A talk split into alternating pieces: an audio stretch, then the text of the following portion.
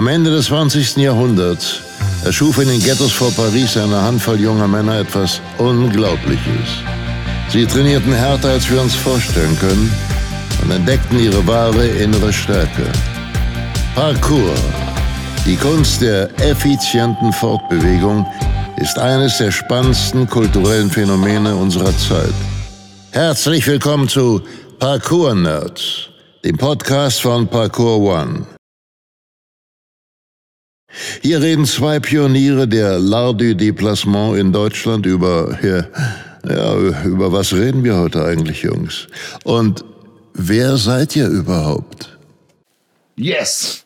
Wir sind's, die Parkour-Nerds. P-A-R-K-O-U-R in dem und so weiter. Heute ist es besonders früh, da geht es noch nicht so gut. Richtig. Herzlich willkommen zu Folge 19. Second place is first loser. Was, sag, sag das mal auf Deutsch. Der zweite Platz ist der erste Verlierer. Voll philosophisch. Philosophisch. Wir machen das mit unseren Gefühlen. Mein Name ist Dark Alexis Koplin. Ich bin die Hälfte der Band SDP. Ähm, Parcours, Urgestein, nicht zu bändigende Laberbacke, Trust ausgebildeter Parcours-Lehrer. Habe jahrelang gekellnert in meiner Jugend, vom Tellerwäscher zum Podcaster. oh Gott, Alter, sich selber Podcaster zu nennen, klingt so scheiße. Egal, ähm, äh, das war jetzt so ein witziges, entspanntes Intro. Witziges. Genau. Mehr oder minder witziges, keine Ahnung. Stimmt, letztes Mal war es abends. Da war ich irgendwie komisch drauf, weil, weil ich eigentlich Mucke machen wollte und es abends war. Jetzt ist es morgens, der Frühling klopft an die Tür. Der Lenz ist da. Und ich bin trotzdem wuschig. Wuschig. Ja, vor allen Dingen die Haare sind wuschig. Ja. Mein Name ist Martin Gessinger. Ich bin Direktor der Park One Schule in Berlin und ähm, auch international im Parcours-Geschehen tätig. Habe ansonsten ein Planungsbüro für Bewegungsraumgestaltung, inspiriert durch Parcours, Tracepace. Wir ähm, gestalten Bewegungsräume, in denen man Parcours trainieren kann, aber auch viele andere schöne Sachen. Ähm, Calisthenics, Fitness, Spielen. Auch Erwachsene können aus meiner Sicht spielen, sollten spielen. Bewegungsspiele. Ja, über Spielen müssen wir auch nochmal eine äh, Folge machen. Spieltheorie, Unbedingt. Spielen, Spielen. Let's do this. Let's do it. Aber heute reden wir über was anderes. Hast du, hast du noch was zu deiner Person anzufügen? Passt. Man muss ja auch nicht immer alles sagen, wa? Nee. Außerdem hast du Geschichte und Biologie studiert auf Lehramt. Ich habe einen Bachelor in Deutsche Philologie, habe Publizistik und Kommunikationswissenschaften im Nebenfach studiert. Deswegen rede ich so schnell, dass mich keiner versteht, weil ich Kommunik- Kommunikationswissenschaften. stu- äh. Ja, deswegen bin ich auch kein Rapper geworden. Kein Rapper. So, Worüber reden wir denn heute, Dark? Wir äh, fassen gar nicht groß zusammen, was in der letzten Folge war, weil wir einfach straight weiter erzählen wollen Mhm. und wir uns selber auf die Nerven gehen mit zu langen Intros. Wir reden über, wir kommen aus dem, wir kommen aus dem Thema Leistungsdenken, über die Sportdefinition zu unseren persönlichen Geschichten der Sportsozialisation. Also wie haben wir Sport erlebt? In der Schule, Schulsport, was haben wir da gelernt? Was haben wir da gefühlt? Wie wurden wir sozusagen ge- geprimed und geframed für unser weiteres Leben? Ähm, ja, nicht nur im Schulsport, vielleicht auch in Vereinsgeschichten, je nachdem. Äh, und natürlich auch immer konter, konterkariert, kontrapunktiert, gespiegelt, ergänzt zu dem, was wir dagegen in unseren Trust-Trainings, wenn wir Parcours unterrichten, was wir anders machen wollen äh, oder was wir in unserem persönlichen Parcours leben, auch anders erlebt haben. Weil, Ja. wie ich immer wieder betone, für mich Parcours ähm, die Aktivierung der, des Spaßes und der Freude an Bewegung war. Und ich habe Sport immer unfassbar gehasst und ich mag es immer noch nicht.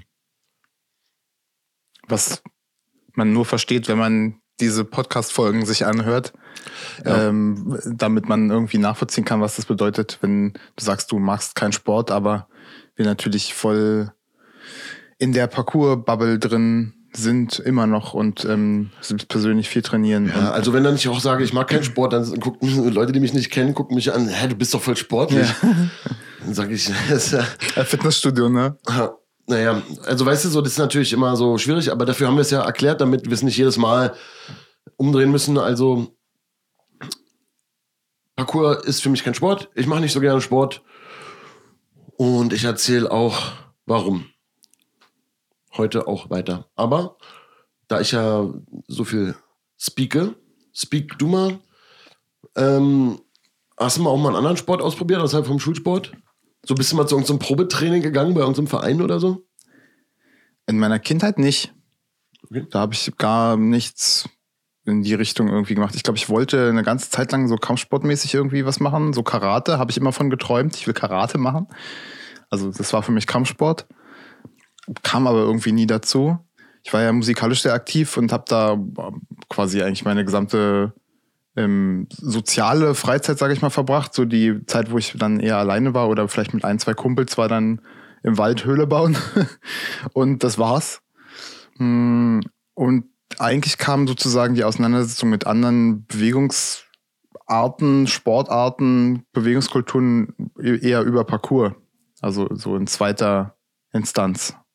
Mhm. Da habe ich schöne Sachen zu erzählen übrigens.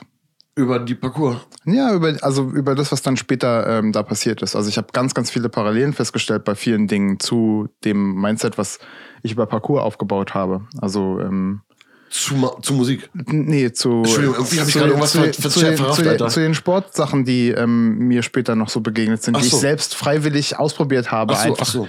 als ich schon ganz, ganz lange ähm, Parcours trainiert habe.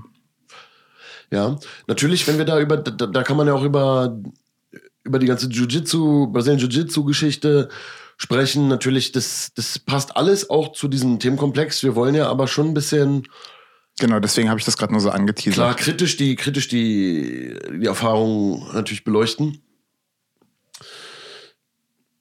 Ja, Second Place is First Loser. Wie komme ich eigentlich auf den Titel von dieser Folge? Ist natürlich vielleicht eine interessante Frage. Ihr kennt ja schon, zumindest die, die letzte Folge gehört haben, äh, Herrn Vogel, den schwarze Pädag Meister der schwarzen Pädagogik, in den, einen, den schrecklichsten Sportlehrer, der einen großen Anteil dazu beigetragen hat, warum ich so den Sport, den Bock auf Sport komplett verloren habe und auch so in meiner Schulzeit einer meiner Hauptfeinde war als Lehrer. Und Herr Vogel hat ein T-Shirt, Alter, von Nike, äh, eingetragene Marke.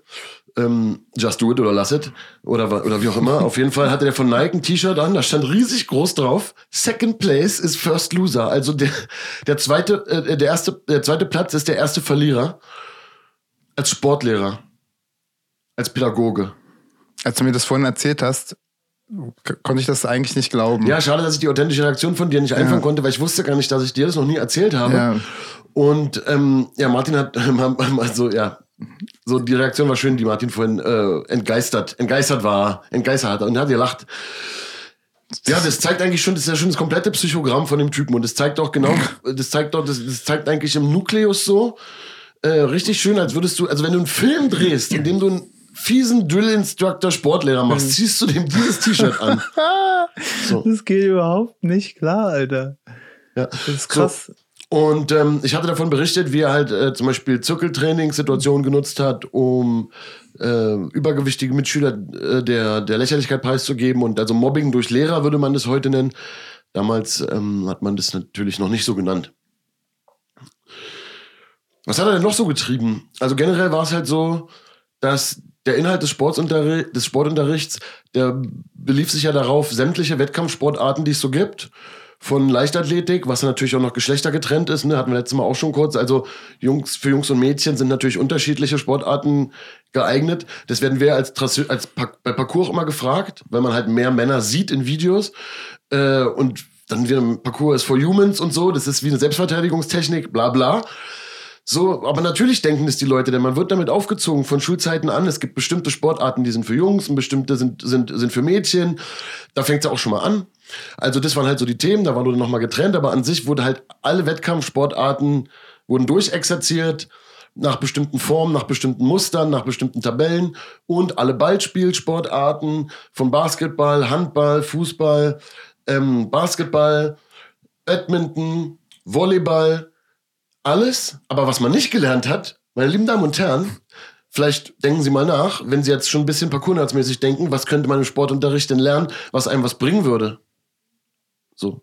Das, was, naja, so, wie man sich halt richtig bewegt, wie man sich gut festhält, wie rollt man sich ab, wie klettert man, wie springt man vernünftig, wie wird man trittsicher, wie geht man, wie stützt man sich, wie klettert man eine Leiter hoch, bis hin zu Selbstverteidigung, vielleicht auch Rhythmusgefühl, Koordination mit Tanzen und so. Ich weiß, im modernen Sportunterricht gibt es viele, viele andere Sachen noch.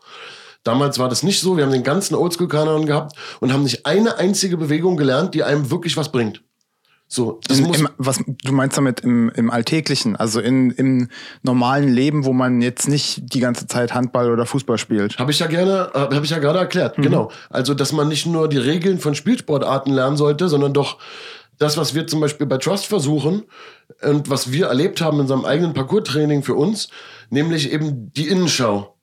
Nach innen zu horchen, zu, zu verstehen, wie, wie Bewegung funktioniert, zu verstehen, all, all, all das, was über die Bewegung hinausgeht natürlich, aber nicht nur nicht so philosophisch, wir reden ja von Sportunterricht, ja, sondern, sondern natürlich schon praktikabel, aber so und so natürlich auch wie, wie, ja, wie, wie könnte ich richtig trainieren? Wie bewege ich mich? Wie gehe ich mit, wie gehe ich mit Angst um? Wann mache ich auch zu viel? Ja? Oder auch die ganze, die ganze Pädag so die, ja, was ich gesagt habe, man, also, das ist doch so, das, jetzt kommt ein richtiger Rant mal wieder, ja, aber viele Schüler, junge Menschen kommen aus der Schule raus, so, und wir hatten sie auch als in unserem Parcours-Training halt und so, und haben ein grundlegendes Verständnis über, über Bewegung, was wichtig ist, wenn du dich au- draußen im Alltag bewegst oder wenn es mal ein bisschen ruppig zugeht, wegen zum Beispiel ähm, einer unvorhersehbaren Unfallsituation, äh, Erdbebenterroranschlag, Flut, man muss jemanden retten, sich selber retten, man wird angegriffen, Selbstverteidigungssituation, man muss fliehen. Es gibt so viele Situationen, in denen man, oder Dach, Dachrinne sauber machen oder so. Ja, die meisten Unfälle passieren im Haushalt. Weiß man doch. So. Ich, also ich rent, rente mich jetzt so da rein, Alter. So, die, also die, so, dass die Leute damit wirklich große Probleme haben, sehr viele. Und auch, wir, wir sehen sie auch oft. Mit, mit einfachen alltäglichen Sachen oder nicht genau wissen, wie sie sich zu bewegen haben, um bestimmte Rückenleiden zu vermeiden. Kein Verständnis dafür äh, ent, entwickelt haben. Und es ist ja gar kein Vorwurf an die Leute, weil man muss sich das alles extra erarbeiten. So wie es in unserer Gesellschaft ist. Genau, Dabei weil, weil die Lebenssituation, in der wir sind, das halt nicht hergibt, dass man seinen Körper auf eine, sagen wir mal, ähm, umfassende Art und Weise überhaupt benutzen Richtig. muss. Und der Sportunterricht, den ich damals hatte, deswegen, ich weiß ja nicht, wie es jetzt ist, aber äh, liebe Schüler, liebe Schüler, schreibt es in die Kommentare oder wie auch immer, ob das immer noch so ist. So nichts davon wurde gelernt. Wie gesagt, nicht mal, wie man sich vernünftig abrollt, aber es wurde jede re- regelrechte, also mit Regeln angeordnete Sportart unter, unter geschützten Bedingungen, die man sich vorstellen kann, uns in den Kopf geprügelt. Man wurde darunter geprüft, eingeordnet und so weiter. So, und ähm, natürlich kann man mit diesen ganzen Sportarten, um jetzt mal den, den, den, den Sportlehrern, die uns zuhören, ich habe nice Zuschriften bekommen, vielen Dank, herzlich, äh, herzlich willkommen, dass uns Sportlehrer zuhören, das ist eine große Ehre. Und junge, coole Sportlehrer bestimmt, also wenn sie den Weg zu diesem Podcast gefunden haben, seid ihr bestimmt offen und cool. Ähm, ähm, und natürlich könnte, kann man diesen ganzen Sachen auch nutzen, um den Kindern was Cooles beizubringen oder den Schülern. Ja, konstruktiv, pädagogisch. Aber dieser Sportlehrer, Herr Vogel, hat es halt genutzt, wofür es sich nämlich auch anbietet, nämlich um uns irgendwie zu drangsalieren, so und um, um, im Endeffekt ist es ja so, du solltest dich da gar nicht kennenlernen in diesem Sportunterricht, ich sollte gar nichts für mich lernen, sondern ich sollte einfach diese Muster immer machen und mich an die Regeln halten. Und dann hätte der mich irgendwo eingeordnet nach irgendeinem Maßstab, der völlig sinnfrei gewesen wäre und hat dann dabei noch den krassen Maxen gemacht, als wäre er irgendein King von irgendwas. Und hat auf meine, meine, auf meine, auf meine, schon allein meine Persönlichkeitswellen hat er so negativ reagiert. Das hatte gar nicht unbedingt, das hatte so viel Ego auch von ihm, angekratztes Ego. Ja, da sind zwei Welten aufeinander Ja, geprallt. na klar. So, und da hätte ich mich einordnen sollen. Deswegen war für mich ist halt damals so klar, okay, das, es geht ja gar nicht darum, mir beizubringen, dass ich gut Fußball spiele. Oder es geht gar nicht darum, mir Teamgeist beizubringen. Oder mir beizubringen, wie ich da, oder dass ich da besser in der Koordination werde, sondern ich sollte das nur so machen, wie mir gesagt wird, und dann sollte ich da negativ bewertet werden. Und in Wirklichkeit sollte ich gar nichts lernen, außer das. Das, so war das für mich. Das ist da darin, so, er hat darin gegipfelt, dass er zum Beispiel die Notenvergabe war richtig geil. Ich war natürlich ab und zu mal nicht da bei ihm. So, ja, natürlich nicht, weil ich habe es ja auch in einer anderen Folge erklärt, es ging ja nicht nur darum, dass ich keinen Bock hatte oder so, sondern ich hatte, ich hatte wirklich krass, krasse andere Sachen auch im Leben. Und ich war auch, hat- hatte viel Stress, viel Probleme, war, war ja auch, waren Depressionen erkrankt, ich hatte, ich hab da schon Substanzen konsumiert und so. Also es war ja für mich auch nicht so, nicht so ohne weiteres möglich, mich, mich dann auch noch so eine Mobbing-Situation durch den Lehrer auszusetzen, wo ich auch noch, wo ich mich gerade zur Schule schleppe und mir gerade so irgendwo hinsetzen kann und dann so und gerade so es aushalte, in irgendeinem, auf irgendwelchem Tisch zu sitzen, so und irgendwie mich zu konzentrieren zwei Stunden und dann komme ich so auf, zu so einem und und und und werd werd ähm, werd so auch noch auf den Präsentierteller noch mal mehr gehoben als sonst schon und und soll mich bewegen und und werd, werd habe ich alles letzte Folge auch schon beschrieben und und dann weiß ich ja heute auch, dass gerade die psychoemotionale Situation, in der ich da auch war, nämlich teilweise erkrankt auch schon an so einer Jugenddepression und so, was da körperlich auch mit dir passiert, was das mit dir macht und so, das löst ganz extreme Gefühle aus. Und niemand hat mir, niemand war da und hat mir geholfen, sondern ich war dem frei ausgesetzt. So und natürlich ja, war das dann eher das eher das Gegenteil ist ja passiert in solchen äh, Konstellationen dann. Also was ähm, was hätte eigentlich sein müssen, ist, dass ähm, ähm, die, die Lehrer deiner Situation ein Stück weit zumindest gewahr werden und versuchen auf dich zuzugehen und nicht versuchen ähm, gegen dich sozusagen ähm, Spannung aufzubauen, was ja ultimativ, also der hat, den, hat sich ja nur sein T-Shirt anziehen müssen und dann war die sozusagen da. Also der war sozusagen die Personifizierung von all dem, was ähm, genau das nicht Gute gewesen ist, was für dich ähm, in der Schule irgendwie am Start gewesen ist. Hat doch mal herablassend gelächelt und so. Und ich bin auf sowas halt immer schon immer sehr, sehr, sehr ja, empfindlich, weiß ich nicht. Also, das sagt ja auch sehr viel. Ne? Also, so sich dazu zu überreden, dich irgendwie über so einem, über so einen komischen, so einen Bock da zu Holm, Pferd, Bock, keine Ahnung, wie die Geräte da heißen, rüber zu knüppeln, dann irgendwie in die Matte zu crashen, weil du einen Handstandüberschlag machen sollst, als jemand, der kaum koordinativ irgendwas kann. Warum soll ich einen Handstandüberschlag machen? Mhm. Fünfmal über, über so einen Kasten mich dann auf die Matte klatschen. Wem hilft denn das, Alter? Was belernst denn du dabei? nicht eine einzige Sache, Alter. So, und dann auch noch dich auslachen lassen dafür. Oder die, die, die, die Schüler da irgendwas vortun lassen, und den anderen Schülern ganz klar durchblicken lassen, dabei, was man von dem da hält und von, von dem Schüler als Lehrer jetzt, von dem, von dem Schüler hält, der das nicht kann. So. Und für mich hieß es aber immer, andere Schüler haben dann auch so gelacht, weil sie es auch lächerlich fanden, was der macht. Ich habe immer gesehen, seid ihr blöd? Das ist doch das Mindset, mit dem er euch auch anguckt. Das ist doch nicht, Sie könnt euch doch nicht mit dem Lehrer verbünden gegenüber dem, dem Schüler, der gerade gemobbt wird und darüber lachen, sondern ihr müsst euch doch an der Stelle von dem Schüler sehen, der gemobbt wird. So, und da müsste doch die Empathie da sein. So, und das habe ich halt gemacht. So, und so, und so, und das hat der halt benutzt. Ich habe das ja alles so gesehen. Und ähm, jetzt äh, wirke ich mich mir selber ab, weil du hast gerade, du wolltest so, ja, sprich, sprich, mein, äh, sprich. Nee, äh, ich, also gerade wenn du das alles so erzählst, ähm, habe ich nochmal das Bedürfnis zu sagen, dass es natürlich eine individuelle und äh, auch traumatische Erfahrung ist sozusagen und natürlich äh, das nicht unsere allgemeine Haltung zu Sportlehrern und äh, Sportunterricht ist. Persönliche, gesagt, meine persönliche Erfahrung. Genau, also genau. ich erzähle meine persönliche Geschichte ja. und in diesem Podcast haben wir den Raum natürlich auch das einzuordnen. Das heißt, natürlich spielt die Schule eine große Rolle, aber im Endeffekt war dieser Sportunterricht ja das kleinste Problem für mich in mhm. meinem Leben damals. Und das, die, die schon länger zuhören, kriegen das ja auch mit. Wer meine Musik kennt, checkt das sowieso. Und das, Spann das Spannende daran ist ja sozusagen, warum spielt es jetzt hier gerade so eine Rolle und auch deine persönliche Geschichte? Weil es natürlich sehr bildhaft illustriert, wie unsere Haltung insgesamt zum organisierten und etablierten traditionellen Sport eigentlich auch ist.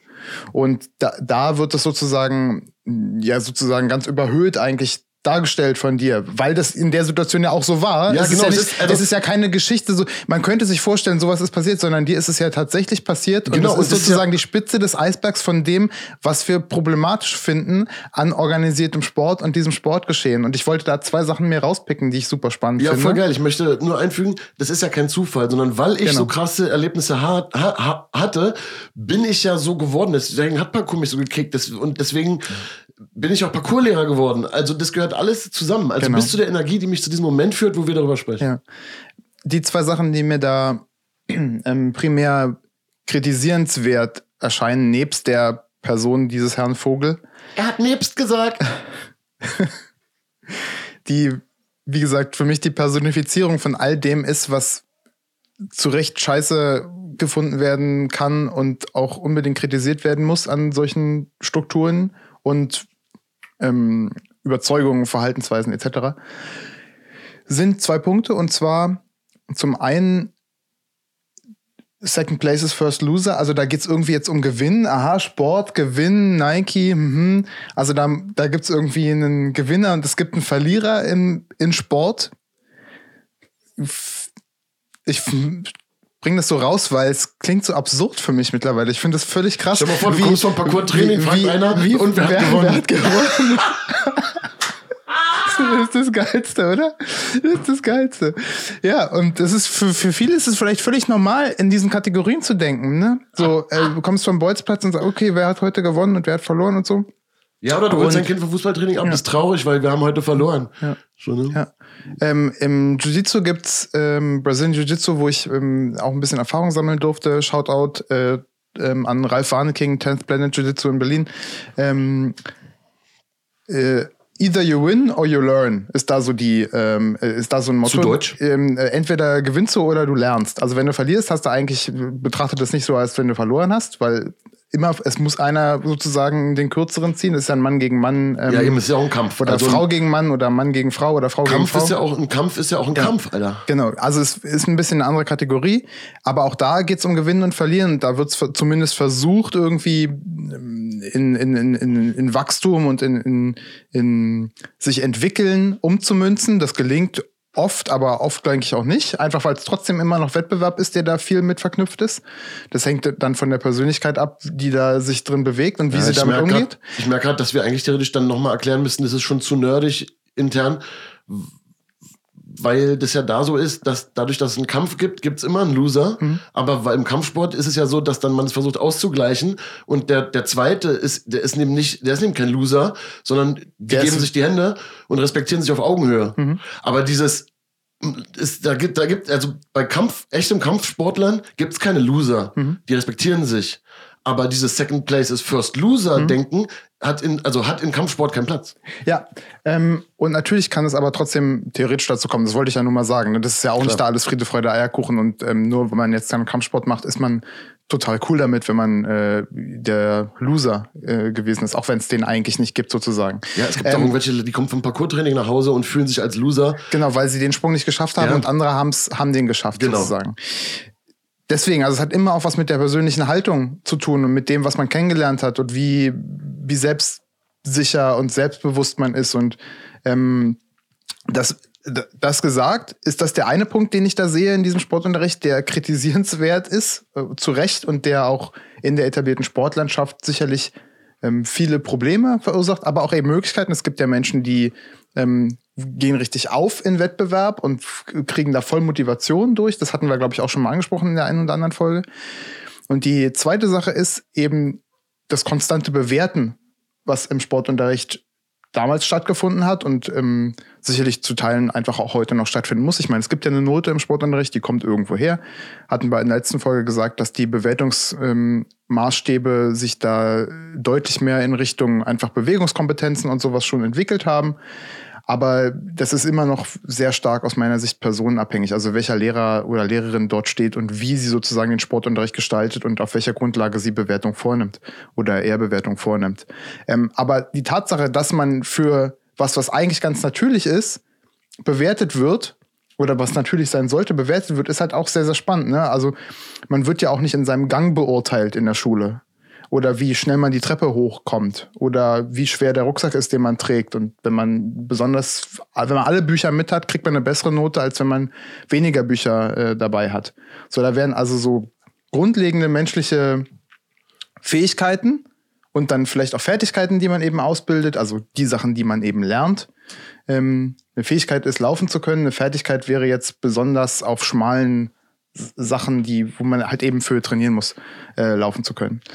Ähm, und also diese zwei Sachen, es gibt einen Gewinner und es gibt einen Verlierer und die Tatsache, dass ich eigentlich konstant oder mehr oder weniger konstant bewertet werde in Dingen, die ähm, mehr oder weniger Sinn für mich ergeben, die körperlicher Natur sind, das führt dazu, dass man ganz, ganz schnell in so eine Anti-Haltung kommen kann, wie du, speziell wenn man auch noch so einen Background hat, aber nicht mal zwangsläufig. Also ich kann mich da auch dran erinnern, meine Anti-Haltung war dann, mir ist die Note egal. Also ich habe einfach gesagt, okay, pff, wurscht, I don't care. Ja, habe ich auch gesagt, nur, habe ich auch gesagt, nur, ich habe ja dann pädagogische Noten bekommen, schwarzpädagogische Noten. Mhm. Das heißt, ich habe unfair schlechte Noten dann bekommen, einfach nur dafür, dass ich stark war. Ne? So? Ich glaube, das ist klar geworden, aber was ich meinte, mir ist die Note egal. Ich finde das ja nicht positiv. Also für mich war das positiv. Ich habe damit sozusagen einen Modus gefunden zu sagen, okay, naja, du kannst halt nicht, was konnte ich denn nicht besonders gut? Ach so, ja, werfen zum Beispiel. Ich kann überhaupt nicht werfen. Ich werfe so 20 Meter weit. Ist aber auch, ein, ist aber auch ein Grundskill, Digga. Ja, klar. Ähm, aber das konnte ich nicht und mir konnte das auch nie jemand wirklich beibringen. Mir hat dann übelst die Schulter wehgetan und es ging einfach nicht. Und ja, ich habe da immer reihenweise Vieren kassiert sozusagen. Und dieses Gefühl konnte ich, ähm, dieses blöde Gefühl, ich kann nicht werfen, das ging ja nicht weg. Aber was oben drauf kam, war die schlechte Note. Willst du wissen, was Herr Vogel gesagt hat, äh, wenn, wenn man nicht werfen konnte? Was ist mit dir los? Du wirfst ja wie ein Mädchen! Oh, schön. Ja, also das ist natürlich heutzutage auch nicht unbedingt mehr so angesagt. Ähm, mag schon Mhm. Ich glaube, sein, das war Alter. damals auch schon nicht mehr. Also so für ihn, war das, für ihn war das zum Beispiel auch schon mal verdächtig, dass ich überhaupt mit links werfe. Ich bin ja Linkshänder. Das ist ja schon mal verdächtig. Du wirfst ja schon mal komisch. Manche Sachen kannst du da noch nicht richtig rum. Was ist denn da schon wieder los so? Oder beim Speerwerfen, weiß ich auch noch, da war ich so 14 oder so. Das war noch vor der krassen Punkerzeit. Es ging nur so langsam los so. Und der hat mich aber schon übelst ein bisschen fertig gemacht. Und ich weiß noch, ich habe immer so Speerwerfen und der Speer hat sich so überschlagen. Also ich meine, wie sollst du das machen? Also du lernst es ja gerade. So. Und der hat irgendwie auch so, sag mal, was bist du denn für einer? Halt so, wenn du so weitermachst, dann bleibst du spätestens in der 9. Klasse sitzen. Wegen Speerwerfen. Wegen Speerwerfen oder was? Ja, also, so, war, darüber habe ich ja gelacht, da noch. Das Ding ist nur, ich bin ja unter anderem wegen ihm dann in der 10. Klasse ja auch sitzen geblieben. So. Also, Self-Fulfilling Prophecy oder wer hat da was mit wem zu tun? Also, ähm, der, so, also der wollte ja dann sozusagen äh, mir auch die schlechte Note geben. Aber das war halt das Mindset. Ich will werde nur immer ein bisschen Stories erzählen. Vielleicht erkennt ja jemand auch irgendwie so einen Schüler oder, oder äh, vielleicht erkennt ja irgendjemand einen Lehrer von früher wieder, der, der auch so war oder hat aktuell so jemand, ich hoffe nicht. Ähm, Ja, das, das ist ja, heißt, dir wurde das, also es, es wurde halt immer gesagt, wie es geht. Das geht so, du musst so und so, aber es wurde dir gar nicht richtig beigebracht, sondern, sondern es wurde immer nur, pass auf, das finde ich wichtig, weil ich ja auch weiß, was du, dass du ein guter Lehrer bist und ich mir auch echt Mühe gebe. Und wie wichtig das ist, auch wenn man zum Beispiel ein Instrument lernt oder so, einen Weg aufzuzeigen, wie, wie man die Sachen lernen kann. Und nicht einfach nur immer wieder zu zeigen, wie es geht, komplett und dann zu sagen, mach und dann, wenn es dann, wenn es nicht geht, zu sagen, ja, wie kannst du es immer noch nicht? Ich habe es dir schon dreimal gezeigt. So, dabei ist man selber als Lehrer der Versager, weil man ist nicht in der Lage, auf dem, dem man es beibringen soll, einzugehen, zu verstehen, wie derjenige lernt, die emotionale Komponente zu trennen. Also was, wie nimmt er die Situation wahr? Vielleicht fühlt er sich unter Druck gesetzt, hat er Angst vor mir, was auch immer, das nicht zu verstehen oder das nicht wohlwollend nutzen zu wollen und auch die Bewegung teilweise technisch betrachtet, rein handwerklich, didaktisch handwerklich, nicht in der Lage, die Bewegung in ihre Einzelteile zu zerlegen und Zwischenschritte aufzuzeigen, wie man zu einem besseren Ergebnis kommt. So, und dann so viel Frust auch noch reinzupumpen in den Schüler, dass er auch niemals außerhalb der Schule jemals irgendwas einen Ball in die Hand nehmen wird und üben wird oder einen Speer und üben wird, wie man es vernünftig macht, weil sobald du das machst, kriegst du fast posttraumatische Belastungsstörung mäßig leichte, so negative Gefühle, so die ich heute halt immer noch kriege bei bei diesen Sachen, die mit Sport zu tun haben. Also ich habe das schon, ich habe da keine, ich, ich habe das ja alles durch Parcours und durch das, den Weg nicht gegangen bin, verarbeitet. Ich lasse jetzt mit Absicht in diesem Podcast diese, die, die, diese Emotion nochmal aufleben, um sie mit euch zu teilen. Ja, also ist jetzt nicht so, dass mich das im Nachhinein noch beeinträchtigt. Ich bin schon sehr äh, gut, cool damit, wie alles geworden ist. Aber so war es halt, ne? ich glaube, dass was da besonders schwer eben sozusagen zu verdauen ist, ist, ist mir gerade so aufgefallen, dass es ja wirklich an so die, die, die Grund, die grundlegende Identität, also wer ich bin, wie ich mit meinem Körper so rührt. Ne? Wenn man mir sagt, so dieses einfachste Ding, was ich dir schon dreimal erklärt habe, das kannst du nicht. Und das ist was, wo ja vielleicht auch keine intellektuelle Leistung, die irgendwie abstrakt ist, notwendig ist, sondern ich muss einfach nur was machen, sozusagen, was ich, was ich mache. Ähm, dann, we- weißt du, was ich meine? Also das ist so Sag's eine, mal nochmal klar. Ich denke schon, aber für die, Ja. für die ähm, ich, ich versuche gerade, Menschen. ja genau, deswegen frage ich nochmal nach, ähm, als, um eine, eine kleine Denkpause zu haben. Mach den tiefen Einatmer, den hatten wir schon lange nicht mehr, wie vom Sprung.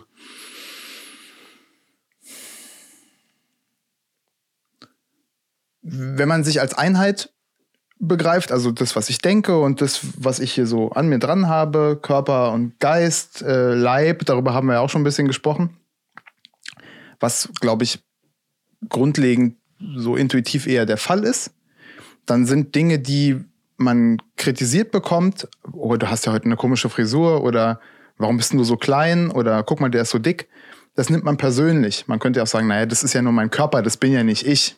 Ja. Ne, macht man aber nicht. Nee. Ähm, und der Sportunterricht ist dafür auch hervorragend geeignet, um eine, so eine Attribuierung, also eine Zuweisung auf den Körper des jeweiligen Schülers vorzunehmen. Indirekt oder ähm, direkt oder bewusst oder unbewusst von Mitschülern oder von Lehrern.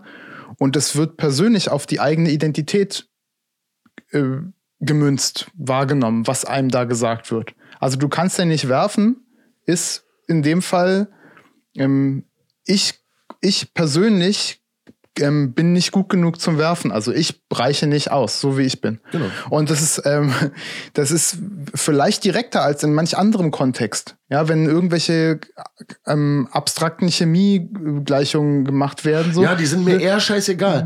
Da kann ich als Schüler selber eher sagen, ja, okay, er gibt mir zwar das Gefühl, ich bin irgendwie ein bisschen dumm Mhm. oder so, aber ey, das sind irgendwelche Matheformeln, Chemie, scheiß drauf, ich mache eh keine Chemie später. Genau. Aber das hatten wir letztes Mal schon ein bisschen rausgearbeitet und es ist gut, dass du es auch nochmal betonst, ey. Es geht um den Körper, das kann man nicht so leicht von, von sich Mhm. weg, wegschieben. Ja, und das ist, liegt daran, dass es ja aus unserer Sicht auch eben nicht wegschiebbar ist. Das bin ich. Es ist nicht, es ist nicht was, was, was sozusagen so der, das, das Anhängsel meines, meines Gedankenapparats, meines Gehirns, sondern ich bin das hier. Und das ist, Ja, dabei ist ja, dabei ist ja auch, um es auch nochmal anzufügen für die Leute, dabei ist es ja auch nicht, es kann doch nicht darum gehen, was für ein Schüler da einfach zeigt und ihn dann zu bewerten, sondern wenn geht's doch um sein Entwicklungspotenzial. genau. Das zu erkennen und ihm dabei zu helfen, in irgendeine Richtung zumindest den Freiraum zu geben, dass es irgendwie geht. Und ich verhindere genau das, wenn ich sage, mach, und dann sage, "Bu, du kannst es nicht. Und wieder rauf drücke, du kannst es nicht, du kannst es nicht, dann verhindere ich, dass der, dass, dass, dass, dass der junge Mensch überhaupt das Potenzial in sich erkennt. Ja, genau. Und einfach nur sozusagen so ein bisschen der erhobene Zeigefinger von mir und von uns, gerade im Sportunterricht, so, wie kommen wir darauf? Wegen Sport und wegen Unterricht und weil wir da eben einen Bezug zu haben und wir Sport versucht haben zu definieren. Leistungsdenken, Sport. Genau. Gerade da ist dieser Mechanismus so unglaublich wirksam. Und das finde ich eine spannende Erkenntnis. Und bestimmt die Sportlehrer, die uns jetzt zuhören, Sportlehrerinnen, die uns jetzt zuhören, ähm, die wissen das. Davon gehe ich aus, weil das ja deren Lebenswirklichkeit ist. Und das ist eine krasse Verantwortung, mit der man da umgehen muss auch, ne? Also wie, wie man da auf Schüler und Schülerinnen einwirken kann. Lehrer sein ist Ehre. Ja. So, eigentlich. Ja. Und da könnte ich jetzt wieder den Gesellschaftsrand machen, ne, so als Lehrer in Spee mit Lehrerfamilie und allem drum und dran, wie äh, krass Lehrer auch unter Kreuzfeuer stehen in der Gesellschaft, ne? Und Klar. wie, also was das für eigentlich für ein Job ist. Aber das ist ein anderes Thema, eine andere Parkour Nerds Folge. Wie ist es eigentlich, Lehrer zu sein? Ja. Ähm, wie vielleicht noch mal die das Spezifische, warum erzählen wir das jetzt eigentlich, gespickt mit den Anekdoten, die, die du da hast, eben das Problem der Bewertung und die Tatsache, dass es um gegebenenfalls um Gewinnen und Verlieren geht. Und beides ist für uns so fern, äh, wenn es um Parcours geht. Ne? Also der Einzige, der, der, der mich da bewerten sollte, der bin ich, wenn ich draußen unterwegs bin. Und wo- wonach be be bewerte ich mich eigentlich? Das ist eine ganz, ganz entscheidende und wichtige Frage. Das ist ja nicht so, dass ich mich nicht bewerte, wenn ich draußen am, am Trainieren bin. Oder ähm, meine Schüler, die bewerten sich auch die ganze Zeit. Und die Frage ist, mit welchen Maßstäben? Und da muss man ganz doll aufpassen. Also Und mit welchem, mit welchem Mindset, mit welcher, also in welche Richtung geht denn das Bewerten und zu welchem Zweck bewertet man sich? Genau. Oder, oder auch dieses ganze Konkurrenzdenken. Natürlich, auch bei uns, wenn irgendwelche jungen Männer, und auch Frauen dabei übrigens, aber speziell auch Männer, die ähm, äh, mit Anfang, Mitte 20 zusammen so, so was machen wie Parcours, natürlich gibt es kompetitive Gefühle und Gedanken. Das ist doch, wäre doch total weltfremd und bescheuert, äh, zu sagen, das ist nicht so, so oder das zu behaupten. Nur, es ist doch ein totaler Unterschied und der Unterschied ist nicht nur rein hypothetisch und vorgestellt, sondern ich habe ihn erlebt, ob das so ist, aber die Kultur ist, ey, wir wollen aber nicht, dass der Wettkampf uns beherrscht und wir wollen uns nicht an so einen Maßstab äh, sortieren, sondern wir so das ist nicht unser Ziel, wir haben ein anderes Ideal, dann gibt es zwar natürlich diese innere Competition unter, unter zwei Freunden, die immer trainieren gehen, aber man versucht damit anders umzugehen, als wenn man sich ein T-Shirt anzieht mit Second Place is a First Loser, dauernd um die Wette rennt so. Das wäre das wär, das wär die Ironie, ne? Eigentlich, wir müssen uns so ein T-Shirt machen lassen. Das fällt mir jetzt gerade so ein. Also Ey. ich glaube, ich würde das, ich würde das anziehen, das T-Shirt. Also für mich war halt so, um jetzt mal wieder ins Fleisch der, der, der Story, kurz Anekdote zu kommen, äh, äh, mit dem kleinen Kommentar, dass für mich waren da alle Schüler Loser. Sogar er selber war Loser von seinem Mindset. Der ist doch damit nicht glücklich geworden. Es hat doch die, um, der Umgang von ihm mit den Schülern oder mit vielen Schülern hat doch gezeigt, dass der Lebensweg, den er gewählt hat, in seinem Kopf ihn nicht zufrieden und glücklich gemacht ja. hat. Sonst hätte er doch da froh sein können. Ey, ich bin Lehrer, ich bin Beamter, alles cool. Ich habe hier meine Schüler. Ich mache mit denen irgendwie, ich mache die neuesten coolen Sportsachen mit dem. Ich will ein guter Lehrer sein. Ich, ich gucke, wie ich die Schüler erreiche. Boah, da ist so einer, dem, der hat irgendwie bunte Haare, der ist schräg drauf. Man, den gewinne ich auch noch dafür, dass irgendwas an Fußball cool ist. So, aber nein. Und das hat auch was damit zu tun, dass sein Lebensweg scheiße gelaufen ist. Und natürlich gibt es auch äußere Ereignisse, die vielleicht für die er nichts kann. Aber ich glaube, dass sein Scheiß Second Place, das First Loser Mindset, ihn zu dem gemacht hat, der er da für uns war. Ja. Und das hat alle Schüler in da drin, auch die, die gut waren bei ihm und ihn selber, alle zu Losern gemacht. Das, so, das mich, ich, der, der so gepeinigt wurde und zum Loser gemacht wurde, auch mit, mit schlechten Noten, also wirklich, ne? Die Story, pass auf, Notenvergabe. Ich war öfter mal nicht da und so, aber ich habe schon auch gemacht. Ich habe Fußball gespielt und ich habe schon mitgemacht, mhm. weil ich wollte ja nicht unbedingt eine 5. So, ne? Ich habe taktisch so gemacht, dass er mir eigentlich keine 5 geben kann. Mhm. Ja, dann hat er halt, was er immer sehr gern gemacht hat, ist halt die Noten von allen vor allen sagen. Also ging die Sportarten durch. So, wobei für ihn natürlich übrigens ja auch Badminton war eine andere Welt als Fußball. Der dachte, wir fliegen jetzt auf einen anderen Planeten. Das ist mit Schläger und so. Das ist alles das Gleiche, Mann, mit den Regeln und dem Ball und so. Das ist alles genau dasselbe. Okay, egal. So, alle Sportarten durchgegangen. So, dann Fußball. Dann so die Schüler, so. Ah, hier. Hier, keine Ahnung, hier, Max Mustermann. so, eins plus mäßig, so, ne? So. Und dann so, hier, dann zum Beispiel der Dicke. Ja, hast dir Mühe gegeben. Ja, geben wir mal eine vier oder so, ne? Dark. Darky. So mäßig hat er nicht gesagt, aber Dark. Ja, sagen wir mal, warst ja nicht so oft da. Also hast schon ein paar Mal mitgemacht, so weiß ich, aber war jetzt nicht so gut und ansonsten warst du auch nicht so oft da, um deine Leistung richtig zu bewerten. Müsstest du schon öfter da sein, da ich, ich muss ich dich schätzen leider. Schätze ich dich fünf. Dann kam die nächste, ging's weiter, dann kommen wir die nächste Sportart, Handball. Das wollen wir am Ende des Jahres. Hm. Nächste, ah, ah, Dark. Ja, Handball war ja nicht so dein Ding, war? Ähm, tja, ja, ich würde mal sagen, also so richtig oft war es, er hat wirklich so ausgekostet. Hm. So oft war es ja nicht da. Ich glaube, ich musste schätzen deine Leistung in Handball. Ich denke mal, ja, das ist auch eher eine 5. Und so ist ja die Sportarten durchgegangen, alle. Mhm. So. Und hat mir dann auch eine 5 gegeben. Und ähm, das hat er geliebt, Alter. Mhm. Der hat es auch geliebt, als, als so diese Prüfungssituation am Barren und jeder musste und alle gucken zu. Und dann ist es für dann so, stehen vor allem so ängstliche Schüler, die, so, die, die kaum von den anderen sprechen können. Was zum Beispiel mir immer egal war. Hm. Aber manche Schüler, es ist, ist also für manche Menschen und junge Menschen ist dieses Sprechen vor anderen und der Druck und so, es ist so traumatisch für die Menschen. Ich konnte das früher nie verstehen. Ich weiß aber mittlerweile, wie das ist für manche. Das ist, da haben die Albträume von noch später im Leben. Und da, da, da, Unsicherheiten liegen in Schulsituationen begraben, wo sie da so komisch dazu gezwungen werden. Ja. Und im Sport ist noch schlimmer.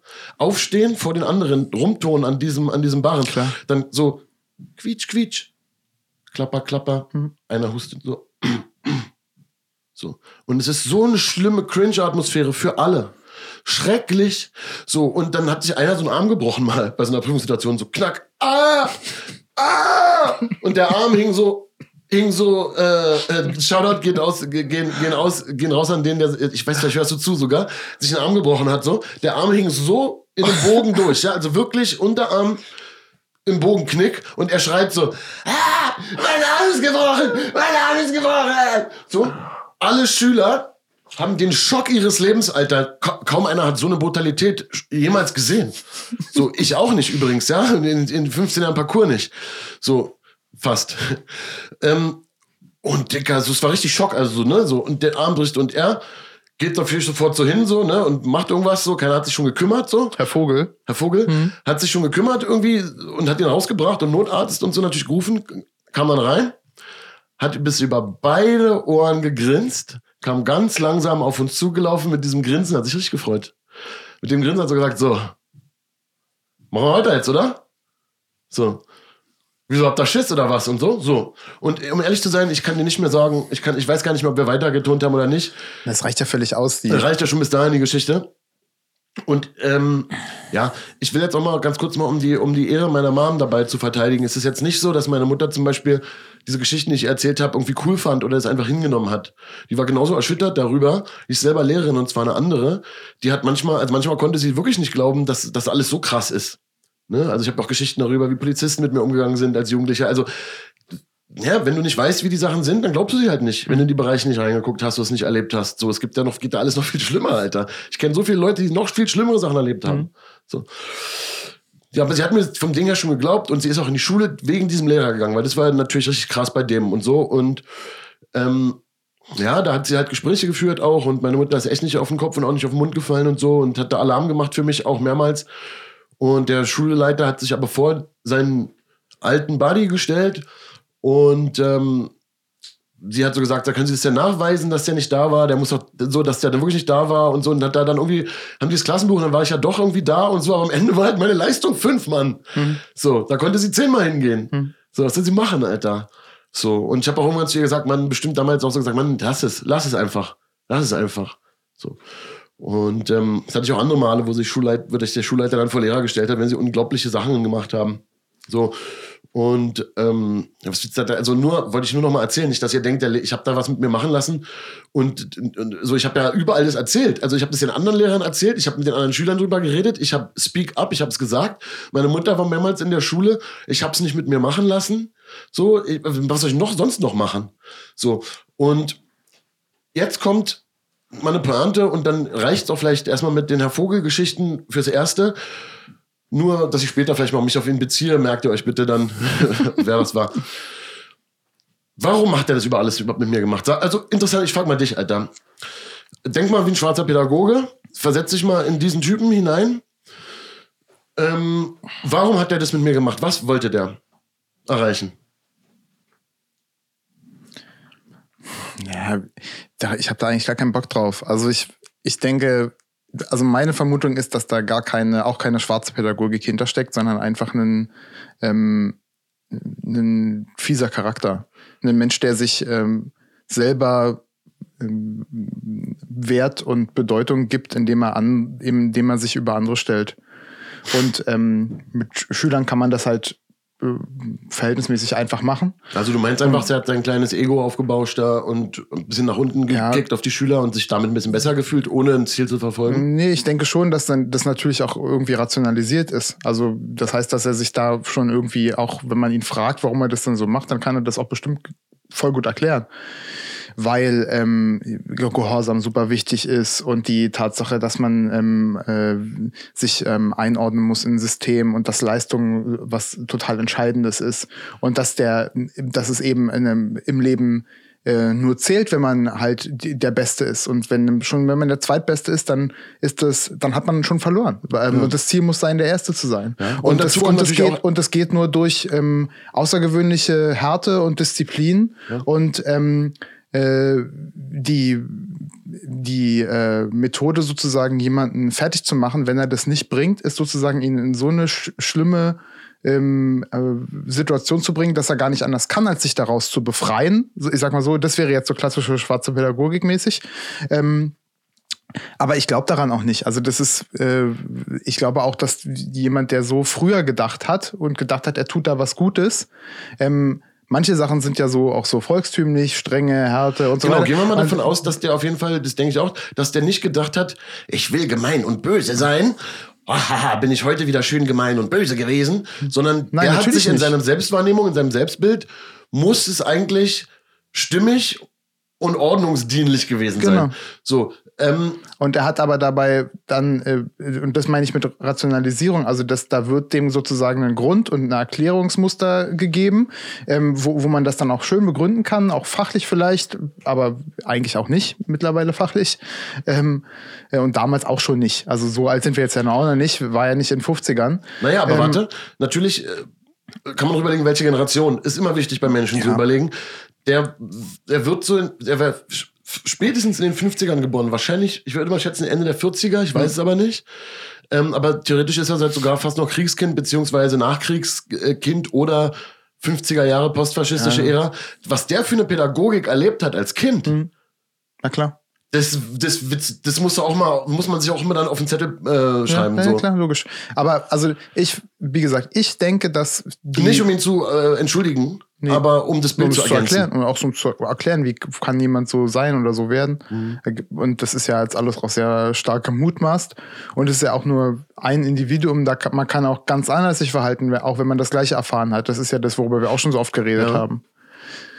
Also Fakt, ich denke, da steckt schon irgendwie äh, ein pädagogisches Erklärmuster vielleicht dahinter, wenn man ihn fragt. Aber die eigentlichen Mecha- Mechanismen in einem Menschen, der so sich verhält und äh, vielleicht um dem, beim dem es selber auch die ganze Zeit darum geht, besonders groß zu wirken und zu, also, zu scheinen. Und ähm, äh, Leistung zu bringen und auch als solcher wahrgenommen zu werden, da stecken große Minderwertigkeitskomplexe dahinter. Ja, also wie gesagt, diese ganze psychologische Komponente, die habe ich auch schon angeführt und wir haben ja noch äh, Aspekte jetzt ergänzt. Es kommt noch hinzu natürlich, dass ich auf der Schule ja Most Hated Schüler oder Most Famous bunter Hund äh, Schüler war und ähm, das fing relativ früh halt an. Es gab so eine Übergangszeit und er natürlich, also jeder konservative, autoritäre Lehrer der, Schül der, der Schule, der wollte halt beweisen, mit mir, bei mir kommt er nicht durch mit seinen Sachen. So, und, die, und da war mal meine Energie sehr hoch ist, haben sie dann gemerkt, ich komme ja doch durch, aber dann gebe ich ihm halt eine 5. Dann kommt er nicht durch. Mhm. Das, das hat eh generell eine Rolle gespielt. Mhm. So, aber Herr Vogel selber hatte sich offenbart, er hatte nämlich doch ein konkretes Anliegen. Eines Tages äh, hat er eine Situation abgepasst, irgendwie weiß ich auch nicht, wie die das machen. Es gibt ja so, wahrscheinlich machen das auch so, so Sexual Predator Lehrer, die schaffen es ja wahrscheinlich auch immer irgendeinen alleine in der um oder einen in der Umkleide alleine zu erwischen, keine Ahnung, wie das geht. Auf jeden Fall hat er mich irgendwie alleine in der Umkleide erwischt, natürlich bekleidet. Ich hätte mich da niemals nackt ausgezogen in der Schule, ich bin nicht geworden. So, und äh, kam, hat er mich irgendwie alleine erwischt. Und wahrscheinlich hat er auch geplant, mir das zu sagen, hatte sich das irgendwie überlegt. Und es hatte auch eine gewisse Dramaturgie, die ich bei aller Schleue, die ich damals schon hatte, nicht richtig verstanden habe. Also ich war viel eher in die Situation überrumpelt, überrumpelt rein in die Situation. Plötzlich steht er da alleine mit dem, voll unangenehm, so, ganz alleine mit dem. Und ich wollte nur schnell raus. Plötzlich merke ich, der will irgendwas. So. Und fing an zu reden. Macht irgendeinen so einen Talk, Alter. Und das hatte mich schon so, da ich auch nicht wusste, worauf es jetzt hinausläuft, war ich ein bisschen ausgeliefert dem, trotz meiner Stärke, sag ich mal, meiner charakterlichen und so. Und ich krieg's bestimmt nicht sehr gut wörtlich hin, weil er hat relativ, relativ viel gesagt eigentlich. Aber es ging ungefähr so, so, pass mal auf, Dirk. Hast du dich eigentlich mal angeguckt? Ich, ich so, hä? So, ja, hast du dich mal im Spiegel angeguckt, wie du aussiehst? So, hat dann noch irgendwelche, irgendwelche Einzelheiten benannt wahrscheinlich an mir, so, hast du dich mal angeguckt, so. Ähm, Wunder, dass du dich nicht schämst. Das sieht man ja auch, wie du hier im Unterricht, bla. Ich war sprachlos halt so, ne? Ich konnte kaum, also ich war ja wirklich, ich war auch, auch, auch, im, Ein, auch im Einzel, auch im Einzelverbalkampf war ich eigentlich stark immer, aber das hat mich, das hat mich, Digga, kleiner depressiver Jugendlicher mit großer Klappe auch und so, das hat mich überrumpelt, ne? Hm. Hat mir irgendeinen so Talk gedrückt, von dem ich halt, wie gesagt, einige äh, Sachen äh, verdrängt habe. Und ähm, auch so, irgendwie habe ich herumgestammelt, habe irgendwie bestimmt was gesagt, so, ja, äh, ist doch irgendwie äh, meine Sache oder äh, sie dürfen ja nicht irgendwie sagen, wie ich mich anziehe oder irgendwie so. Noch so irgendwas von meinem Glaubenssätzen so, von dem ich auch wusste, dass er ja im Unrecht ist. Er ist juristisch auch im Unrecht, Alter. So, darf er als Lehrer alles gar nicht so machen. So, so habe ich versucht rauszustammeln, aber das ging nicht, weil der war ja, da war die Kontrollinstanz der anderen Schüler war nicht drumherum und er hat halt einfach ausgespielt. Ein erwachsener Mann gegenüber einem 15-jährigen Jungen Mhm. in der Autoritätsfunktion zu sein. Und ähm, auf jeden Fall endete, endete dieser Talk äh, damit, dass er gesagt hat, irgendwie, ich nicht irgendwie versucht habe, irgendwie zu sagen, ähm, irgendwie so, ja, aber ich, ich irgendwie so, ja, aber ich bin, ich fehle gar nicht so oft, sie dürfen mir gar keine fünf geben oder irgendwie sowas gesagt habe, so, dann müsste, dann müsste doch, äh, dann müsste doch hier Fabian Marsti, äh, der Dicke, oder, oder hier der, der so und so, äh, der dauernd, äh, der nicht mal rückwärts laufen kann, so, da müssten die auch eine fünf bekommen. So, und er ist ja, und er hat gesagt, nee, die bekommen aber keine fünf. Weil die sind, die sehen nicht so aus wie du. Und pass mal auf, wenn du, wenn, das hier ist eine gute Schule. So, wo er gerade beweist, dass es eine, keine gute Schule ist, man, genau wegen sowas, du, alt, du dreckiges, du dreckiger, Alter, so, Sohn einer Mutter, Mann, Alter, so, ja. So, er sagt, das ist eine gute Schule hier. Und so einen wie dich wollen wir hier nicht haben. So, so. Und du solltest, du solltest dir überlegen, ob du die Schule wechselst. Stell dir vor, andere Eltern holen ihre Schüler, holen vielleicht ihre ihre zwölfjährigen Schüler, die hier schon ihre, äh, die ähm, schon fünfte, ab fünfte Klasse ihre Schüler hier ihre, ihre, ihre Kinder hier hinschicken, sehen dich hier noch mit hier mit deinen Spießgesellen am besten äh, so äh, hier auf dem Schulhof und so. Die überlegen sich doch dreimal, ob die sich auf die Schule schicken. Die überlegen sich doch, was das hier für eine Schule ist, wenn wir jemanden wie dich hier dulden. So. Der hat mich mit Absicht gemobbt. Der wusste, was er tat, um den Druck zu erhöhen, damit ich diese Schule verlasse. Mhm. Dicker. So einfach ist die Geschichte. Natürlich spielen diese ganzen psychologischen Komponenten. Warum wird er überhaupt so? Warum greift er zu solchen Mitteln? Ist für mich aber eigentlich fast alles schon damit erklärt, Mann, der kommt doch irgendwie aus diesem 50er, 60er Jahre Pädagogik-Schleim. Da kommt der her. Und ist an eine Pseudo-Elite-Schule in Spandau gekommen, dieses bekackte Gymnasium. So. Und dass ihm dann nach all diesen Jahrzehnten äh, mit, mit äh, in konservativ Spandau äh, schön sein Ding machen, taucht da so einer wie ich auf. So. Und, und alles schreit ihn an, seine Zeit ist vorbei. So, alles schreit ihn an. Und die Schule ist auch nicht mehr die Schule, die es war und so. Und das hat sein kleines Ego, ne, so angekratzt. Also alles, was wir vorher arbeitet, äh, erörtert haben, spielt alles eine Rolle. Aber in seiner Rationalisierung und auch so nach dem Motto, was hat er davon? Ist unterm Strich, Rationalisierung war, der hat, die wollte die Ehre der Schule auch unter anderem retten. So. Mhm. So, das ging halt nicht. Und deswegen wollte der mich von der Schule runtermobben. Mhm. Und er war nicht der einzige Lehrer. So, und ähm, ich habe auch, äh, danach ist meine äh, Anekdote für heute vorbei. Ich habe auch, äh, auch mal was Positives erlebt. Es gab schon Schüler, die auch meine, meine, meine, meine Andersartigkeit und so und meine schnippische Klugheit so geschätzt haben. Aber das war natürlich nicht die naturwissenschaftlichen Fächer. Das war halt eher Französisch, Geschichte oder so, Deutsch oder so, ne? Da, da hing es dann ganz stark vom Lehrer oder der Lehrerin natürlich ab. Aber es gab auch mal eine Lehrerin, zum Beispiel, Grüße gehen raus, äh, Frau Flyer, so ähnlich hieß sie halt auf jeden Fall. Ähm, die kannte mich gar nicht, Alter, so in der schlimmsten Punkerzeit und kam so in, irgendwann in der Pause zu mir und meinte, sie sind doch dark, ne? Und ich so, ja, und ich dachte, was kommt jetzt? Wahrscheinlich kriege ich jetzt den nächsten Text gedrückt, so nach dem Motto, sie sind ja das allerletzte, so, verlassen sie diese Schule, aber eigentlich war die sympathisch, die Lehrerin, ne? Und sie kommt so und sagt, ja, sie sind doch dark, ne? Ich so, ja, ja, also wusste ich natürlich auch so, aber äh, ich muss Ihnen mal was sagen, kann ich kurz mit Ihnen reden? Ich so, ja klar, dann ging sie mit mir so zur Seite und sagt so, hören Sie, ich weiß ja, wie im Lehrerzimmer über Sie geredet wird. Ich erstmal so, aha. Ah, aha. Ach so, cool. Und sie so, ja, das, also, das finde ich ganz schrecklich, wieder, wieder die Kollegen über sie reden halt und so. Und ich muss Ihnen mal sagen, wenn ich in so eine Klasse gehe und da sehen die alle gleich aus und die sehen alle aus wie ihre eigene Oma schon mit 16, dann möchte ich am liebsten gleich wieder mich umdrehen und rausgehen. Und wenn ich dann in so eine Klasse komme und da sitzt einer wie sie, so ein bunter Vogel, der sein Ding macht und der auch irgendwie, wo die Augen leuchten, hat mir richtig so einen geilen Text gedrückt, so, dann, dann ist es der Grund, warum ich da gerne hinkomme. Das macht mir Spaß. Wollte ich Ihnen nur mal sagen, klopft mir so auf die Schulter und geht wieder. Und da, da kriege ich jetzt so ein bisschen Gänsehaut, wenn ich Ja, das ist so, wenn ich so zusammenhängend erzähle. Und ich hatte sie auch später äh, im Leistungskurs politische Weltkunde und hatte da auch eine fette Eins irgendwie so einge ab, eingeräumt und die hat es immer geliebt, wenn ich irgendwas erzählt habe, so, ba, ba, ba, ba, und fand es immer voll spannend und so. War natürlich schön für mich und so eine Lehrer waren ja auch ein Grund, warum ich noch in der Schule geblieben bin. Und ähm, das ist ja auch mit ein Grund, warum ich dann überhaupt studieren konnte, weil dann hatte ich ja mein Abi und dann habe ich ja meine Liebe dazu nicht verloren. Aber diese Lehrer konnten sich im Kollegium nicht durchsetzen gegen die anderen Lehrer. Und, sie, und, und die haben mir auch keine unfairen, es war nicht genug von denen. Und sie haben mir auch keine unfairen guten Noten gegeben, die die unfairen schlechten Noten ausgeglichen hätten, sondern sie haben mir einfach nur faire Noten gegeben, weil es waren ja gute Menschen, also sag ich mal gute Lehrer, die geben mir dann auch keine geschenkten Noten. Leider. Hätte ich aber gebrauchen können, aber haben sie nicht gemacht. So, weil die waren ja nicht so unfair wie die, wie die schlechten Lehrer. Und sie haben halt auch nicht, anscheinend auch kein Speak-up im Lehrerzimmer gemacht und mal richtig gefrontet und mal gesagt, was sie davon halten und haben und und ja, aber dieser Moment zum Beispiel, wo die mir das gesagt hat und wie gesagt, ich hatte zu dem Zeitpunkt nicht mehr Unterricht bei der, der der der das ist halt eine, ist halt eine Lifetime-Erinnerung, die mir auch die mir auch ähm, sicher irgendwie geholfen hat. Ja.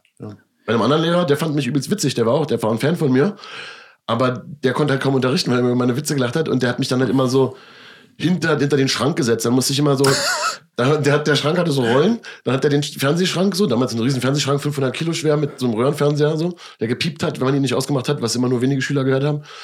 Den hat er irgendwo hingestellt und mich dahinter drapiert so. Oder ich hatte sich irgendwelche Sachen ausgedacht und so, oder die Tür wurde aufgekeilt, ich musste vor der offenen Tür sitzen und so.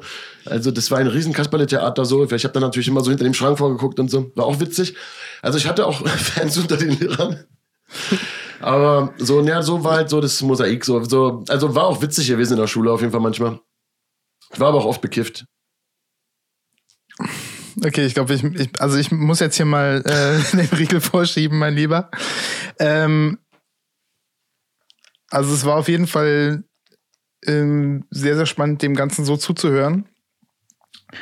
Ähm, und ich versuche gerade so für mich auch so, so nebst der Anekdotenhaftigkeit, die äh, ja auch Teil dieser, dieser Idee von uns beiden hier ist, ähm, vers versuche ich für mich ja immer auch Dinge da rauszuziehen und die vielleicht auch mitzugeben, die die darüber hinausgehen, sozusagen, die einen allgemeinen Wert haben und nicht nur den spezifischen, so dass es irgendwie eine ähm, verrückte Zeit gewesen ist und dass es spannende Geschichten sind. Und ähm, ich war übelst krass gerührt, gerade auch ähm, als du das erzählt hast von der Lehrerin, weil für mich ist das so, ne, ich hatte, ich hatte ich in der letzten Folge gesagt, es gibt halt Menschen, die werden halt Lehrer, weil sie besonders beschissene äh, Lehrerinnen und Lehrer hatten und das besser machen wollen und welche, die halt besonders gute hatten und ähm, sich daran halt ein Beispiel nehmen. Und das wäre halt auf jeden Fall so jemand, an dem man sich ein gutes Beispiel nehmen kann. Ähm, und ähm, ja, mir sind viele solche Lehrer auch begegnet in, in, äh, in meinem Leben bisher und nicht nur in der Schule. Ich habe ja auch darüber hinaus äh, in diesen Kreisen Kontakte, in diesen besonderen Kreisen. Ähm, Ne? Aber man merkt, du kannst auch hier schlecht still sitzen. Also es, ähm, ja, ja, das, das war letztes Mal, was war letztens auch oft in den Kommentaren, ähm, also nicht oft in den Kommentaren, aber es tauchte halt mal so auf, dass ich dann ähm, viel rumzapple. Ja, da seht ihr halt, stellt euch vor, so jemand wie ich so halt in der Schule halt äh, noch so jeden Tag genau, still sitzen. mit noch viel weniger äh, Selbstkontrolle als äh, jetzt. Ähm, nee, was Klar, das sind alles genau diese Punkte. Und also, was das ja eigentlich nur ist, guck mal, ich kann hier still sitzen, eine ganze Stunde lang, dir fällt's schwer so what? Das ist halt so. Und das Problem an Schule und auch an Sportunterricht und ähm, an, an diesem System ist eben, dass da Konformität eine Grundannahme ist. Also das, das sind halt die Schüler, das ist halt eine Masse und das ist ungefähr gleich alles. Es ist aber eben überhaupt nicht gleich. Da ist jeder anders. Und jeder braucht eigentlich was anderes. Und jeder braucht es auch zu einer unterschiedlichen, zu einer anderen Zeit. Und nur weil alle gerade 17 sind, heißt es nicht, dass alle gerade auf derselben ähm, Entwicklungsstufe sind. Körperlich, geistig, sozial. Da sind so viele Unterschiede und das ist die große Herausforderung für Lehrer und Lehrerinnen in einem Schulsystem, was eben über Jahrgänge ähm, funktioniert und wo alle ungefähr mit dem gleichen Alter eingeschult werden. Aber ich habe es an meiner Tochter gesehen, die ist ähm, noch mit fünf eingeschult worden, weil sie halt kurz danach, nach der Einschulung, sechs geworden ist. Und das war so, wenn sie einen Monat später geboren wäre, wäre sie erst ein Jahr später eingeschult geworden. Ähm, das ist in dem Alter so ein krasser Entwicklungsschritt, der in diesem Jahr passiert. Das ist übelst krass. Und da sind Kinder, bei denen ist es ja genau umgedreht. Die sind sozusagen gerade noch so äh, in diesem Jahr drin gewesen und sind fast schon, also sind anderthalb Jahre älter. Ja, ich bin Sommerferienboy und mein sozusagen genau auf der Kippe. Und ja. meine Mutter konnte damals entscheiden, ja. Vorschule oder erste Klasse.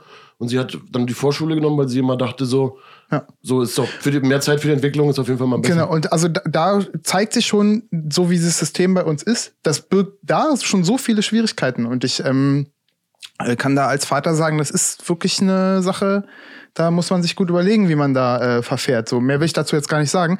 Fakt ist, jeder hat seine eigenen individuellen Qualitäten und bringt seine eigenen ähm, Geschichten und Fähigkeiten mit. Und diese Schule, so wie sie hier bei uns ist, kann nur dann einigermaßen funktionieren und ähm, also die Regelschule. Die, die, normale Regelschule, ja. Ähm, weil wir beide auf einer Regelschule waren, können wir da aus Erfahrung sprechen. Ich weiß natürlich auch ein bisschen was über so reformpädagogische Schulen und private Sachen. Nee, aber, ich meine auch, weil wir auch über Parcoursschulen reden, also deswegen genau, wollte ich das mal genau, nochmal klar sagen. Ja, also genau, die normale Schule, Schule, Mathe, Physik, Deutsch etc.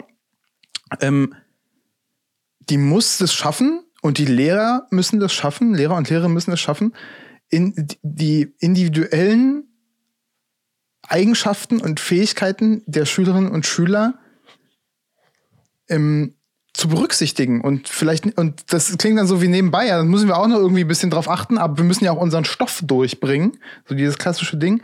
Und das ist das Grundproblem von Schule. Ja, man kann es nicht und auf die Lehrer schieben, natürlich alles, nee, ne? Genau, das ist ja genau das, was ich gerade sagen will. Also das Grundproblem von Schule und nicht zwangsläufig das Grundproblem von Lehrern, das ist das, womit Lehrer jeden Tag dealen müssen.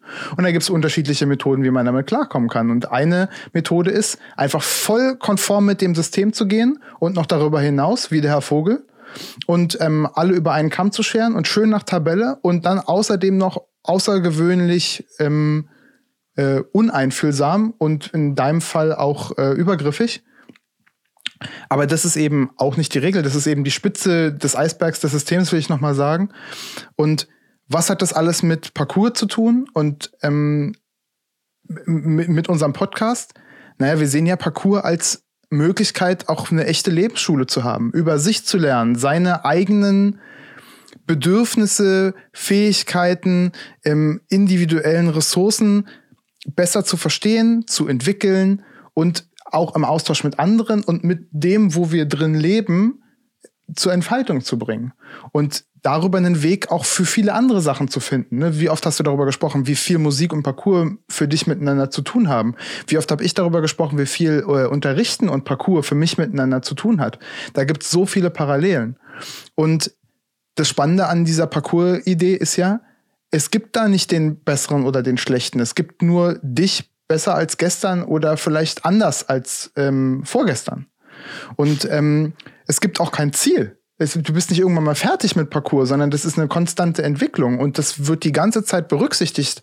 Und das ist so anders als das, was sozusagen die Regelschule in ihrem System und auch in der Art und Weise, wie Schülerinnen und Schüler dort betreut werden, in der Regel, nicht in jedem Fall. Und da gibt es mit Sicherheit ganz, ganz viele tolle Ausnahmen, die man da jetzt nennen könnte. Aber wir beschäftigen uns gerade ja so mit diesem klassischen Schulsystem ähm, und den klassischen Sachen.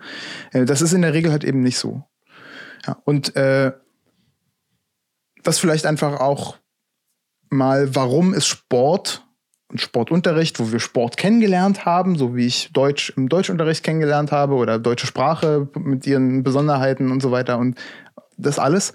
Und darüber hinaus gibt es natürlich eine ganze Welt zu erkunden. Die Schule bereitet ja eigentlich nur vor auf diese ganzen Sachen. Ja, ist krass. Und also, ja. Word, Martin. True. Amen. Wie die Geschichte ansonsten ausgegangen ist, ich bin noch mal zum Tag der offenen Tür, später als schon muskulöser junger Mann, zum Tag der offenen Tür gegangen und wollte ihn konfrontieren in der Sporthalle. Und er hat mich halt, er kam gerade an, hat mich von ein paar Metern entfernt gesehen und hat sich einfach auf dem auf der Ferse umgedreht und ist schnacks, äh, schnurstracks verschwunden, hat sich von mir quasi versteckt. Das hat mir gereicht. Das hat mir schon gereicht. Also einfach mit meiner Energie als erwachsener Mann, als erwachsener junger Mann, äh, mit Muskeln. Sag Wann ich mal, war das? Ja, da habe ich schon Parcours, jahrelang Parcours gemacht. Mhm. So. Geil. Ja, und habe ich mich da hingestellt, so in den Eingang der Sporthalle, habe mich da aufgebaut, geguckt und er hat sich sofort umgedreht, ist geflüchtet. Das hat mir gereicht. Ähm, und zuvor auch, als ich, ähm, ich habe ja Abi auch an der Schule gemacht dann doch, da habe ich die Abi-Rede zusammen mit einem anderen Schüler gehalten. Das war für mich auch ein kleiner Triumph. Und ich habe halt alles gesagt, was ich wollte. Ne? Also ich, wenn da irgendwie mit mir Abi jemand gemacht hat, es gibt irgendwelche Videoaufnahmen von dieser Abi-Rede und so, die habe ich nicht, die hätte ich voll gerne. Weil ich habe auf jeden Fall, abge also ich habe schon fair geredet, aber ich habe abgerechnet auch, ne? Also ich habe in der Abi-Rede auch gesagt, dass das meiste, was ich hier in der Schule gelernt habe, war nicht das, was das Unterrichtsthema war sondern es waren die sozialen Sachen. Es war, wie mit mir umgegangen wurde. Und ich habe gesagt, und so wie schwer mir die Lehrer das Leben gemacht haben und es mir fast versaut hätten und dass ich mich bei einzelnen Lehrern bedanke, die namentlich dafür verantwortlich sind, dass es anders bekommen ist. Dann habe ich fünf Lehrer einfach namentlich genannt. Mhm. Das war mit ein Ziel dieser, dieser Abi-Rede. Und zur Verleihung der Abi-Urkunde hatte ich ja einen Song von Carlo Koksnutten ähm, gewählt und genau den Ausschnitt, wo auch sehr leise fick dein Abitur, du gehst brav zur Schule, ich schlafe aus bis 13 Uhr. Und in diesen Ausschnitt hatte ich halt dann, der lief dann auch zu meiner Abi-Verleihung, genau in dem Moment, wo ich dem Direktor die Hand, die Hand gegeben habe, so auch sehr leise fick dein Abitur. Ja, Zitat natürlich benutzt keine Schimpfworte, liebe Kinder.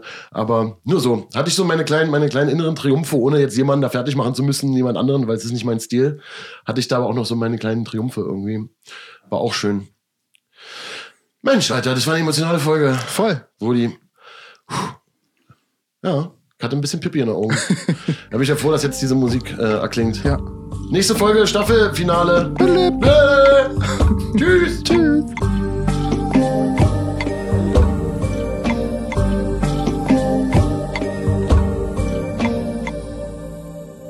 Es kam wirklich ein paar mehr Gefühle hoch, als ich erwartet hätte, Diggi.